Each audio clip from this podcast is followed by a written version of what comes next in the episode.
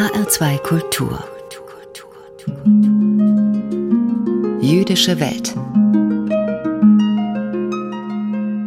Es ist die Frage aller Fragen, die ultimative religiöse Frage. Und sie lautet, warum lässt Gott das zu? Warum lässt er Leid, Elend und Tragödien zu? Warum lässt er Krankheiten, Katastrophen und Unheil geschehen? Es ist eine Frage, die das Judentum von Kinderbeinen an begleitet und die in den unterschiedlichsten Worten ausgedrückt wurde. Mal als Frage nach göttlicher Gerechtigkeit und mal als Frage nach der Existenz des Bösen. Für all die Atheisten da draußen stellt sich diese Frage nicht. Denn an wen könnten sie die Frage schon richten? Wen können sie zur Rechenschaft ziehen? Den Zufall? Die Evolution, die Natur oder das Universum? Bei gläubigen Menschen sieht es hingegen anders aus, vor allem bei denen, die an den einen und einzigen Gott glauben. Denn dieser gilt gemeinhin als gut, gerecht und allmächtig. Wie aber kann er dann Leid zulassen? Wie kann Böses existieren? Sprich, wenn es nur einen einzigen Gott gibt, dann muss dieser logischerweise nicht nur Quelle von Segen und Heil sein, sondern ebenso von Unbill und Leid. Und das scheint unmöglich, zumindest paradox, in jedem Fall aber schwer zu ertragen. Denn wie soll etwas, das durch und durch gut ist, Böses hervorbringen? Wie kann ein guter Gott Schlechtes bewirken? Irgendetwas kann hier nicht stimmen. Einige unserer größten Denker meinen deshalb, dass all das, was wir als böse wahrnehmen, in Wirklichkeit nur eine Illusion sei, dass wir das Gute darin nur nicht erkennen könnten, weil uns das vollständige Bild fehle, räumlich oder zeitlich, und weil wir die göttliche Absicht, den Plan, die Prüfung, die Zeichen nicht verstünden. Wir würden oft nur Ausschnitte des Gesamtbildes sehen, was zu falschen Schlüssen führe. Rabbiner Joseph Soloveitchik hat dies mit jemandem verglichen, der einen Teppich von unten betrachtet. Aus dieser Perspektive sieht alles ungeordnet und chaotisch aus. Fäden sind kreuz und quer geknüpft und überall hängen lose Enden heraus. Wenn man den Teppich dann allerdings umdreht, erschließt sich das wahre Werk, sieht man das eigentliche Muster, eröffnet sich die Schönheit des Ganzen. Spätestens in der kommenden Welt würden wir also alles verstehen, in jedem Fall wird dann und dort alles zurechtgerückt, wird ultimative Gerechtigkeit geschaffen. Aber noch ist das nicht so weit, noch sind wir im Hier und Jetzt, weshalb es noch viele weitere Erklärungen gibt. Die wohl ehrlichste Antwort auf die ultimative Frage bietet das Buch Hiob, in welchem der Protagonist den Ewigen nach einer erbarmungslosen Abfolge von Schicksalsschlägen schließlich zur Rede stellt ihn nach dem Warum fragt, was Gott mit einer Kaskade von Gegenfragen beantwortet. Das Ergebnis ist die einleuchtende wie bedrückende Erkenntnis, dass wir Menschen Gott nie vollständig begreifen können. Unser Wissen wird immer beschränkt bleiben, und wir werden das Rätsel seines Wesens und seines Wirkens nie vollständig lösen können. Oder, wie Rabbiner Joseph Albo es ausdrückte, wenn ich ihn verstehen würde, wäre ich er. Eine Einsicht, die so logisch wie deprimierend ist. Eine andere Richtung schlägt Rabbiner Jonathan Sachs ein.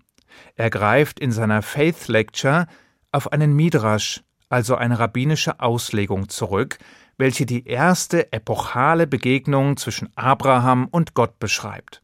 Dort heißt es, der Herr sprach zu Abram, Verlasse dein Land, deinen Geburtsort und deines Vaters Haus. Womit lässt sich das vergleichen? Mit einem Mann, der von Ort zu Ort reiste, als er einen Palast in Flammen sah. Er wunderte sich, ist es möglich, dass der Palast keinen Besitzer hat? Der Besitzer des Palastes schaute heraus und sagte, Ich bin der Besitzer des Palastes. Da sagte Abraham, Ist es möglich, dass der Welt ein Herrscher fehlt? Der Heilige gepriesen sei er schaute hinaus und sagte zu ihm, Ich bin der Herrscher des Universums. Soweit der Midrasch. Doch wie kann das sein? Wie kann der Palast des Ewigen, wie kann die Welt in Flammen stehen? Wieso löscht er sie nicht? Weil, so Rabbiner Jonathan Sachs, der Ewige den Menschen in diesem Moment aufruft, ihm dabei zu helfen, die Flammen zu löschen. Weil er ihn an seiner Seite will, um eine unvollkommene Welt zu reparieren. Dies ergebe sich aus einem Dilemma, wie Rabbiner Sachs meint. Entweder gibt es keinen Gott. Dann ist alles ein Zusammenspiel aus Zufall und Notwendigkeit, und die sind unerbittlich und blind. Das heißt, es gibt keine Gerechtigkeit, weil es keinen Richter gibt. Es gibt keinen Palast, keinen Herrscher und keine Fragen. Oder der Ewige existiert, dann ist und geschieht alles, weil er es will. In diesem Fall muss alle Ungerechtigkeit eine Illusion sein. Wir denken, es sei böse, weil wir es nicht wirklich verstehen. Alles Böse ist das verkleidete Gute. Das Leiden hat einen Sinn. Wenn wir die Dinge nur aus der Perspektive Gottes sehen könnten, gäbe es keine Fragen, denn alles, was von Gott kommt, ist gut. Der Palast existiert, doch es gibt keine Flammen. Es brennt in Wirklichkeit nicht. Das heißt, entweder gibt es Gott, dann gibt es kein Böses und kein Leid, oder es gibt das Böse, dann gibt es keinen Gott.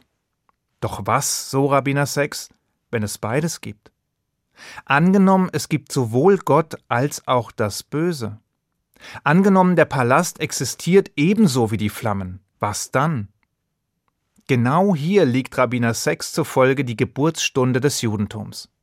Genau in diesem Spannungsverhältnis, in diesem scheinbar ausweglosen Konflikt, in dieser kognitiven Dissonanz. Das Judentum beginne nicht dort, wo Glaube üblicherweise beginnt, nämlich im Staunen darüber, dass die Welt ist, sondern das Judentum beginne im Gegenteil, nämlich im Protest gegen eine Welt, die nicht so ist, wie sie sein sollte, in dem Aufschrei gegen das Böse, die Ungerechtigkeit und das Leid in dieser Welt. Diese Spannung trieb Abraham an, als er Gottes Gerechtigkeit in Frage stellte. Sie trieb Moses an, als er Gott herausforderte und ihm beinahe die Gefolgschaft kündigte und sie trieb Jeremia an, als er den Ewigen anklagte. Sie ist der Kern des Namens Israel, was übersetzt bedeutet, der mit Gott ringt. Denn es ist ein ewiges Ringen mit dem Ewigen und der unvollkommenen Welt, die er geschaffen hat. Ein Drama zwischen Schöpfer, Schöpfung und Geschöpf. Gleichzeitig entsteht durch diese unaufhörliche Spannung eine dauernde Energiequelle. Denn der offenkundige Widerspruch kann nicht im intellektuellen Elfenbeinturm gelöst werden, weder von Theologen noch von Philosophen. Nein, er kann überhaupt nicht auf der Ebene des Denkens aufgelöst werden, sondern nur auf der Ebene des Tuns, durch das Handeln, durch Aktion. Was Rabbiner Sex damit sagen will, ist folgendes. Die einzige Möglichkeit, den Widerspruch zwischen der Welt, wie sie sein sollte, und der Welt, wie sie ist, zu lösen, besteht im Handeln. Die einzige Möglichkeit, die Spannung aufzulösen, besteht darin, Katastrophen zu verhindern, Krankheiten zu bekämpfen und Leid zu lindern, Hilfe zu leisten, Hände zu reichen und Trost zu spenden, in dem Vertrauen darauf, dass Gott uns dabei zur Seite steht, und in dem Glauben, dass Gott an uns glaubt.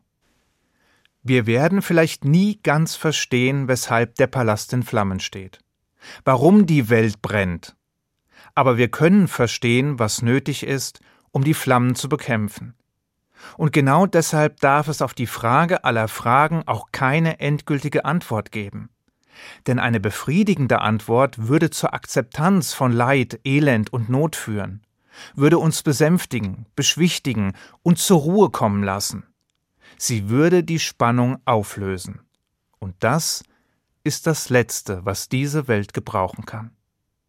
Ich wünsche Ihnen einen guten Schabbat. Shabbat Shalom.